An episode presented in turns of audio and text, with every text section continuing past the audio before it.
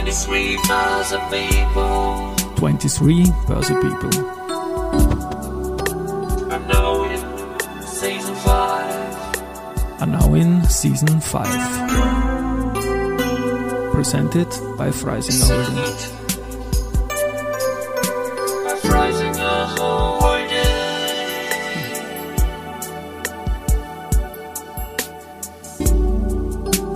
Ja, herzlich willkommen wieder zur Serie 23 Börse People. Und diese Season 5 der Werdegang und Personality Folgen ist presented by Freisinger Holding AG. Mein Name ist Christian Drastil, ich bin der Host dieses Podcasts und mein fünfter Gast in Season 5 ist Julia Reilinger. Seit Jänner 2023 Geschäftsführerin der B&C Innovation Investments mit Schwerpunkt auf Industrial Tech. Liebe Julia, freut mich, dass ich da ohne Holpern drüber gekommen bin und herzlich willkommen bei mir im Studio. Vielen Dank für die Einladung, Christian. Freue mich sehr, da zu sein. Ich freue mich auch, du, ihr macht ja da ganz, ganz, ganz extrem spannende Sachen. Ich habe dich kontaktiert, eben seit Jänner Geschäftsführerin, du bist schon länger dabei, aber du kennst das Werdegang-Podcast, wir beginnen am Anfang. Wie bist du in dem Bereich Wirtschaft und dann letztendlich zur B&C hingekommen? Okay, da muss ich jetzt vielleicht ein bisschen ausholen und Unbedingt. zwar sogar in die Schulzeit zurückgehen. Das ist immer ich hatte super. nämlich das große Glück, schon in der Schule ähm, wirtschaftliche Fächer zu haben, also Rechnungswesen, Controlling, Betriebswirtschaft, Volkswirtschaft. Und das hat mich damals einfach schon interessiert und somit habe ich mich dann entschieden, an die WU zu gehen und dort eben Betriebswirtschaft zu studieren. Und ich habe mich dort dann spezialisiert, also an der WU nimmt man immer zwei Spezialisierungen und ich habe mich spezialisiert auf Wirtschaftstraining und Bildungsmanagement und Unternehmensführung und Controlling. Das ist jetzt eine Kombination, die nicht jeder nimmt. Die meisten fokussieren sich auf einen Bereich und ich habe mich dann ein bisschen breiter aufgestellt. Lässt ja auch viele Möglichkeiten offen dann, ne? Von Ganz den, genau. Vom Skillset her. Die habe ich ja. dann auch versucht Ja. zu nutzen. Also ich habe dann ähm, neben dem Studium im Personalbereich gearbeitet und das war dann auch so mein erster Schritt äh, in die Berufswelt, eben nach Abschluss des Masterstudiumgangs. Also das Masterstudium war dann Strategy, Innovation and Management Control, äh, kurz genannt SIMC. Und äh, das war auch ähm, im Bereich eher Unternehmensführung.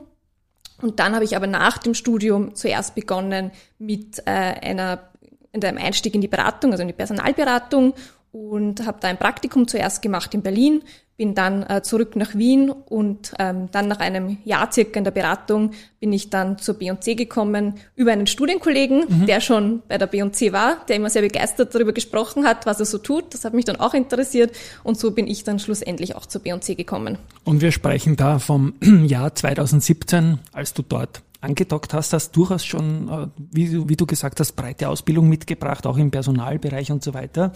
Und ich handle mich da immer vor äh, bei den Dingen, die meine Gäste selbst auf LinkedIn eingeben. Und du warst 2017, dann hast du eingetragen, Investment Manager bei der B&C und B&C ist eine große Gruppe. Jetzt würde ich mal sagen, ich nutze die Möglichkeit, dich hier zu haben.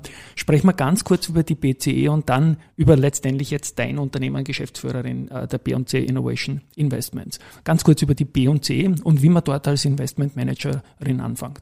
Genau, also die B&C ist im Wesentlichen eine Privatstiftung und jede Stiftung hat einen Zweck, einen Stiftungszweck und die B&C Stiftung hat einen Stiftungszweck Förderung des österreichischen Unternehmertums.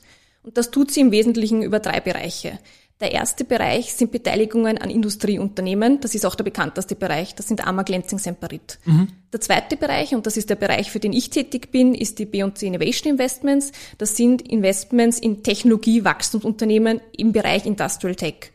Und dann gibt es noch den dritten Bereich, das sind Förderungen. Hier liegt der Fokus auf Wissenschaft und Forschung und auch Wirtschaftsbildung. Das sind bekannt der Huschka-Preis oder die Megabildungsstiftung. Wunderbar. Du hast die, die Lenzing angesprochen. Die hat heuer im Jänner siebenmal, sie die beste Aktie. Das ist auch Rekord für einen Monat irgendwie. Deine Karriere weiter. Investment Manager. Ich bin jetzt neugierig. Wie wird man das? Das klingt ja doch irgendwie fast schon nach einem Senior und in Richtung Berufserfahrung. Und so in jungen Jahren und als Einsteigerin in diesem Unternehmen Investment Manager, wie ist das bei euch aufgestellt? Genau, also wir haben da unterschiedliche Typen. Also grundsätzlich die meisten haben schon etwas Berufserfahrung. Ähm, manche kommen auch eher nach dem Studium, aber die meisten haben schon einige Jahre Berufserfahrung. Es ist so, dass wir ähm, grundsätzlich uns breiter aufstellen. Also ich war am Anfang sowohl in der Industrieholding als auch von Beginn an in der Innovation Investments. Und dann, also wie ich gekommen bin, äh, gab es zwei Beteiligungen in der Innovation Investments und das Portfolio ist gewachsen. Wir haben das aufgebaut und ausgebaut und somit hat sich mein Schwerpunkt dann auch auf die Innovation Investments verlagert. Mhm. Und welche zwei waren da zu Beginn? Zu Beginn waren Flightkeys und Kinexon. Okay, na dann bleiben wir gleich bei den beiden. Es sind insgesamt zehn. Wir kommen dann auch noch zu, aus Börsesicht, einem bekannten Namen Frequentis natürlich und natürlich zu der TT Tech oder TT Tech, je nachdem, wie man es ausspricht, interessiert mich dann auch sehr, nämlich auch Konstellation, Holding und, und Auto und so weiter. Aber beginnen wir vielleicht mit den beiden Unternehmen und ich möchte gern, wenn es okay ist für dich, mit jetzt durchgehen auch kurz, weil es ein bisschen eine Lehrstunde ist, auch was Österreich da kann und was ihr da könnt. Also beginnen wir mit den beiden mal bitte. Genau, also die äh, Flightkeys war unser allererstes Investment, von dem her ist das wahrscheinlich chronologisch gesehen äh, richtig damit zu starten. Die machen eine Flugplanungssoftware und sind damit äh, sehr gut am Markt tätig. Da haben wir uns eben ähm, am Anfang beteiligt und sind seitdem ähm, Co-Gesellschafter der Gründer und sehen uns da eben als Begleiter der Gründer ähm, beim Wachstum des Unternehmens. Mhm. Die zweite? Kinexon äh, ist ein Unternehmen mit Sitz in München, äh, die eine Technologie entwickelt haben für das ähm, Asset Tracking, Location Tracking, Zustandserfassung von Objekten und Personen. Mhm, jetzt kommen wir mit München gleich einmal in ein anderes Land. Inwieweit ist das da bei euch möglich, Thema, oder wie weit ist der Schwerpunkt Österreich? Ist da die Kinexon ein, ein Ausreißer? Also die Stiftung hat den Stiftungszweck Förderung des österreichischen Unternehmertums. Ja. Das ist das Ziel von allen Aktivitäten. Gerade im Technologiebereich ist es aber so, dass Technologie in Wirklichkeit keine Grenzen kennt. Es ist jetzt nicht sinnvoll, eine Technologie in jedem Land zu entwickeln und dann zu glauben, das ist jetzt besser als die Technologie des anderen Landes. Wichtig ist uns immer die Stärkung des Wirtschaftsstandorts und damit auch den bestehenden Unternehmen Zugang zu Technologien zu ermöglichen. Und wir sehen das eben in unserer Form als Investor, dass wir in, in, Beteiligungen auch investieren im Ausland, die dann aber auch den österreichischen Markt für relevant achten und somit wieder die Wettbewerbsfähigkeit der österreichischen Industrie stärken. Jetzt heißt das auch, dass die Frequentis, ich weiß ja, die sind 2019 an die Börse gegangen, Entschuldigung, und vorher seid ihr eingestiegen. Das muss dann in der Zeitschiene auch relativ bald kommen, glaube ich, oder? Hinter den beiden. Genau, kommt äh, relativ bald. Es gab dann ähm, noch ein, also parallel gab es ein paar Investments, aber grundsätzlich kommt das relativ bald. Ähm, die Frequentis haben wir, sind wir investiert beim Pre-IPO und dann mhm. beim IPO und sind eben seit dem Börsegang somit äh, daran beteiligt. Ich finde das wunderbar ist. Also wie gesagt, eine der letzten drei Aktien, die in den Prime Market mit, äh, Erstaus, mit Erstausgabe, also mit Initial Public Offering gekommen ist, neben der Adico Bank und der Marinomed, gibt's heuer den Vierer dann zum, vom Geburtstag her und wer seit IPO gezeichnet hat, hat da tollen Return gehabt. Also das gratuliere ich mal euch, dass ihr das Händchen gehabt habt und Pre-IPO klingt natürlich noch eine Spur besser. Frequent ist das einzige börsennotierte Unternehmen und da bleibe ich jetzt noch kurz. Ähm, wie unterschiedlich muss man diesen Case im Zehner-Case insgesamt angehen? Weil es ja doch eine ganz andere Sache, wo die Strukturen sicherlich reifer sein werden als bei anderen Unternehmen. Genau, ist von der Reifephase ein ganz anderes Unternehmen. Vielleicht kurz zu unserem Investitionsfokus. Also wir sind von, vom Bereich her sehr fokussiert unterwegs. Wir investieren eben in Industrial Tech. Das sind äh, Technologien, die einen Mehrwert für die bestehende Industrie bieten. Wo wir etwas breiter aufgestellt sind, ist eben die Reifephase. Grundsätzlich investieren wir schon immer in Produkte, die schon einen Markt haben. Also wir sind jetzt nicht ganz frühphasig unterwegs, aber ab diesem Zeitpunkt sind wir dann relativ breit aufgestellt. Und demnach sind die Investments natürlich sehr unterschiedlich aufgestellt. Und eine Zusammenarbeit mit jemandem, der gerade ein, Invest ein Unternehmen gegründet hat, ist natürlich anders. Da gibt es andere Themenstellungen als bei einem etablierten Unternehmen. Und Flight Keys und Frequentis sind ja nicht so unverwandt von der Branche her, sage ich jetzt einmal. Ne? Die machen zwar andere Produkte natürlich, aber es, da geht es um, um Luftfahrt und so weiter. Ist das auch noch in einem weiteren Unternehmen aus eurem Portfolio zu finden? Das ist beispielsweise auch noch bei der Tititech zu finden. Ähm, die Tititech kennt man sehr stark immer für den Autobereich, aber in Wirklichkeit wird die Technologie in unterschiedlichen Industrie- und Mobilitätsbereichen ähm, Einsatz gebracht. Und äh, da ist unter anderem der Luftfahrt und vor allem auch der Raumfahrtbereich ein äh, sehr guter für die TTTech. Und ja, das scheint dich auch zu interessieren. Das, das merkt man eindeutig, wenn du, also ein spannender Schwerpunkt auch im Unternehmen. Und bei der TT-Tech möchte ich noch kurz bleiben. Danke auch für die richtige Aussprache. Da gab es ja immer wieder Börsekandidaten im Autobereich und so weiter. Ich werde, jetzt, ich werde dich jetzt nicht um den Status fragen, aber wo genau seid ihr beteiligt? Wir sind an der TTTech Computertechnik AG beteiligt. Das ist eben die Holding, bei der die unterschiedlichen Aktivitäten zusammenlaufen. Mhm, okay.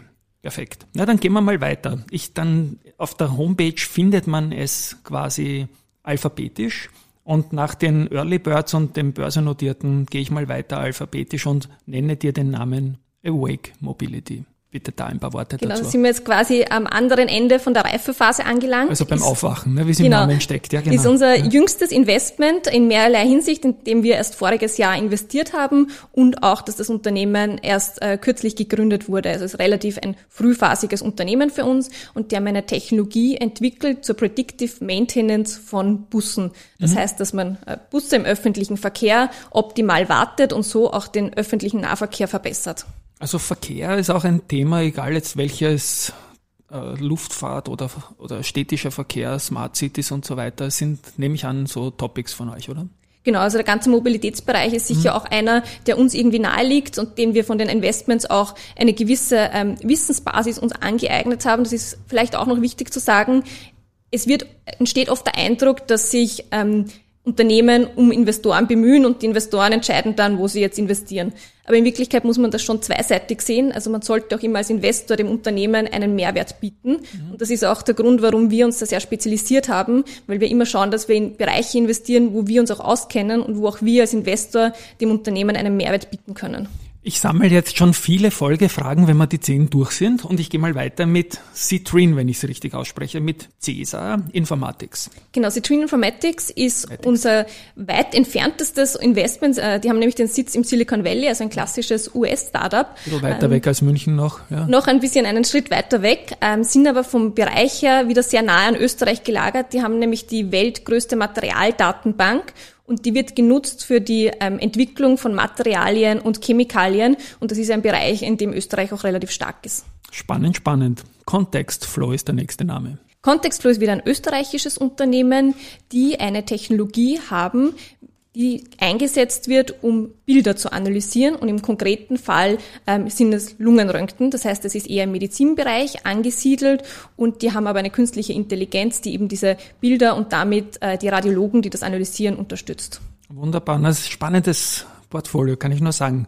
Clarks, Clark sind wir wieder zurück ja. in München. Ja. Also wir haben einen kleinen Location-Schwerpunkt vielleicht in München äh, angesammelt. Ist ein Unternehmen, das eine Baumaschinenplattform hat. Das heißt, es ist eine also Unternehmen, die Baumaschinen benötigen, typische Bauunternehmen, können diese über die Plattform mieten. Mhm. Ähm, Clarks hat auch eigene Logistikzentren, über die sie die bespielen können oder eben über ihr Netzwerk. Und schreibt man auch ganz anders als die Schuhe. Ne? Das ist eine spannende Sache. Creatize Creatize äh, begeben wir uns in Deutschland weiter nach Berlin, ist ein, ein Berliner Startup im Bereich ähm, Supply Chain.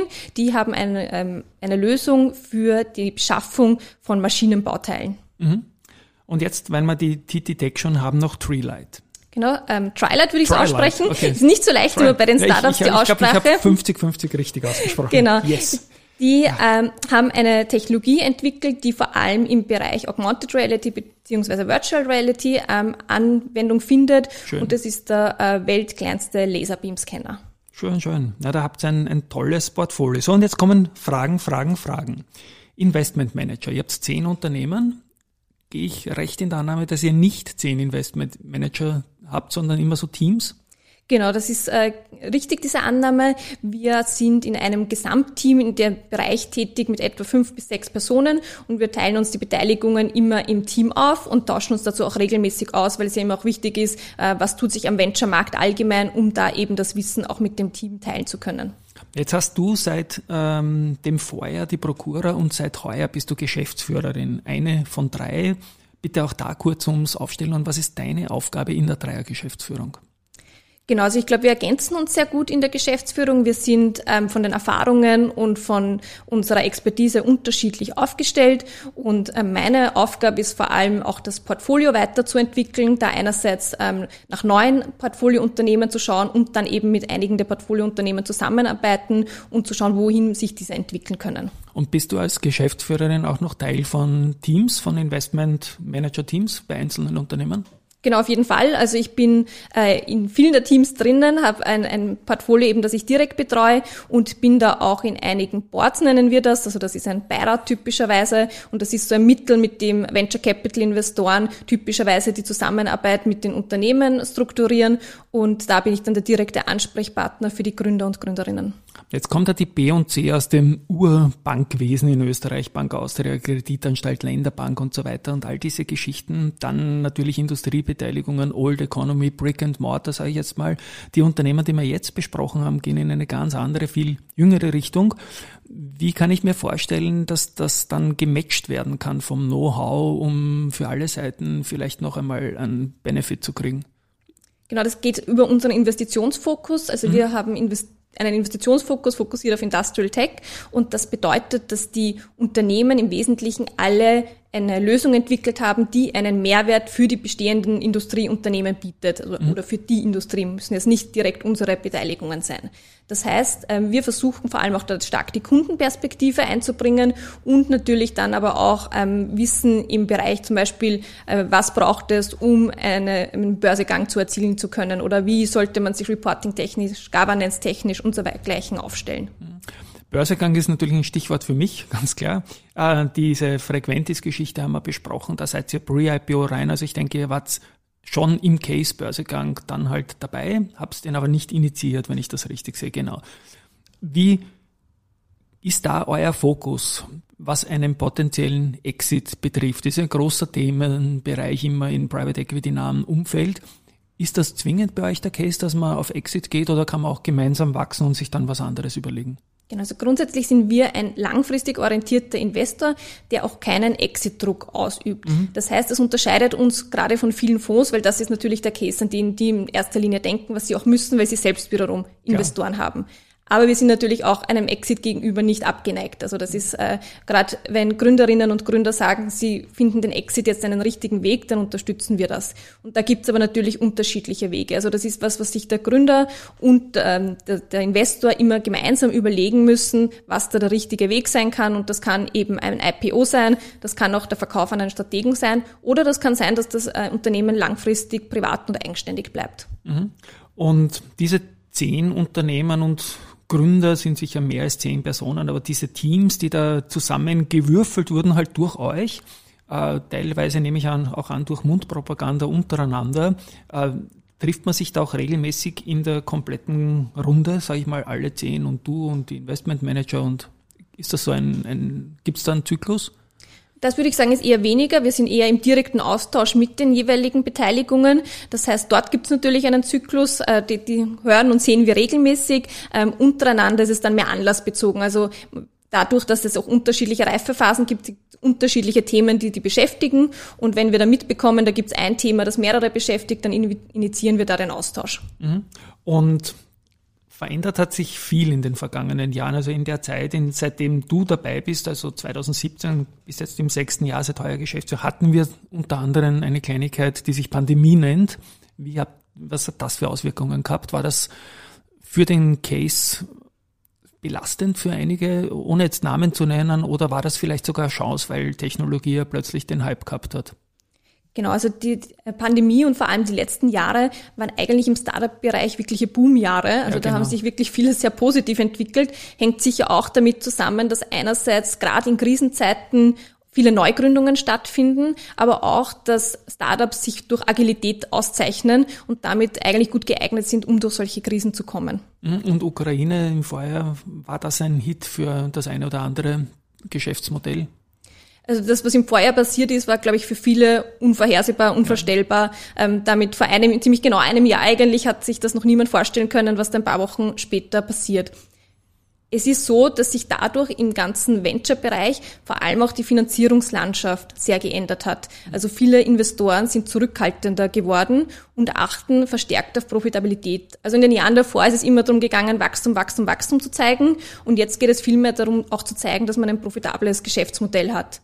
Und das ist jetzt eigentlich die Aufgabe der Gründerinnen und Gründer, äh, zu zeigen, dass sie äh, Profitabilität erreichen können oder schon erreicht haben. Und dann äh, sind sie auch nach wie vor ähm, auf einem guten Weg, erfolgreich zu sein. Die Zinsen möchte ich auch noch nennen, die gibt's ja wieder. Das heißt, Kredite verteuern sich. Ähm, auch sonst gibt's wieder die TINA, diese There is no alternative zu Aktien oder auch zu solchen Beteiligungen wie Startups oder Sachwerten oder sonst irgendwas. Ähm, es gibt diese TINA nicht mehr. Es gibt viele Alternativen plötzlich wieder. Auch wieder den risikolosen Zins. Inwieweit spielt das in eure Überlegungen rein? Wir sehen uns als langfristiger Investor und auch eben als langfristiger Partner von Gründerinnen und Gründern mhm. und wir werden auch weiterhin in diesem Bereich aktiv sein. Wir schauen uns auch weiterhin neue Investments an. Also eben wir haben jetzt äh, zehn Beteiligungen, das heißt, wenn man sich durchrechnet, haben wir im Durchschnitt pro Jahr zwei neue Investments getätigt. Das heißt, wir sind eher selektiv unterwegs und das ist auch der Ansatz, den wir weiterhin fahren werden. Mhm. Und das Jahr hat jetzt begonnen. Wir treffen uns hier Anfang Februar bei mir im Studio. Ähm, Gibt es irgendwelche Schwerpunkte, Konferenzen, Events, irgendwas ganz Besonderes, das man spoilern kann, was heuer auf der Agenda steht? Wie weit bist du auch international unterwegs bei den klassischen Terminen, die man vielleicht im erweiterten Startup- und Private Equity-Bereich machen muss? Also wir verlassen uns da sehr stark auch auf unser Netzwerk und vor allem auch auf unser österreichisches äh, Netzwerk. Ich habe jetzt meinen Plan, um ehrlich zu sein, für das Jahr noch gar nicht so genau aufgestellt. was man in Österreich wahrscheinlich immer sagen kann, ist äh, die Invest Austria, ist jetzt eine Veranstaltung, die sich in den letzten Jahren etabliert hat, die wird dann wieder im Herbst stattfinden. Okay. Und ja, spannend, spannend. Abschließend noch die Frage, ähm, irgendein Karrieretipp für junge Leute? Du hast ja das selbst in die Hand genommen, hast zunächst nicht klar gewusst, hast dich breit aufgestellt und dann aber ganz fokussiert bei einem Unternehmen durchgezogen. Was, was rätst du jungen Leuten, die jetzt einsteigen wollen, im, im weitesten Sinne in den Kapitalfinanzmarkt oder in Unternehmen? Ich glaube, Tipps zu geben ist immer schwierig, es eine sehr individuelle Sache ist. Den einzigen Tipp, den ich geben würde, ist das gar nicht so genau zu planen, sondern einfach zu schauen, welche Möglichkeiten sich zu ergeben und auch danach zu schauen, wo hat man seine eigenen Stärken, wo kommen die Stärken richtig zur Geltung und dann etwas zu machen, was einem dann auch noch Spaß macht und dann, glaube ich, ist man nicht schlecht aufgestellt. Und das ist auch in knapp 90 oder knapp 100 Folgen der häufigste Tipp und ich glaube auch der einzig richtige Tipp, dass man lernen muss, wer man ist und so weiter. So, es gibt nicht die Geldanlage und es gibt nicht den Laufplan, wie man trainieren soll. Und so ist auch im Job. Liebe Julia, das klingt alles extrem spannend. Ich möchte nochmal die Frequentis erwähnen und sage mal in meiner Rolle für den Kapitalmarkt, dass ich mich freuen würde, einige Namen noch besser lernen zu können, auch von der Aussprache her. Frequentis können wir schon. Wir sind sehr happy mit dem Unternehmen. Ich finde es toll, was ihr da macht. Danke, dass du da warst. Ich spiele meinen komischen Abspann und sage, unglaublich viel gelernt über euer Portfolio. One-on-one -on -one ist das immer viel gescheiter, als wenn man sich nur die Webpage anschaut. Viel Erfolg dir, deinen Kolleginnen und Kollegen. Und ja, an euch da draußen, liebe Hörerinnen und Hörer, bin überzeugt, dass wieder sehr, sehr viel dabei war. Mir hat es einen riesen Spaß gemacht und von meiner Stelle mal Ciao und Baba. Vielen Dank nochmal für die Einladung, hat doch mir sehr viel Spaß gemacht. Wunderbar. Tschüss und Baba.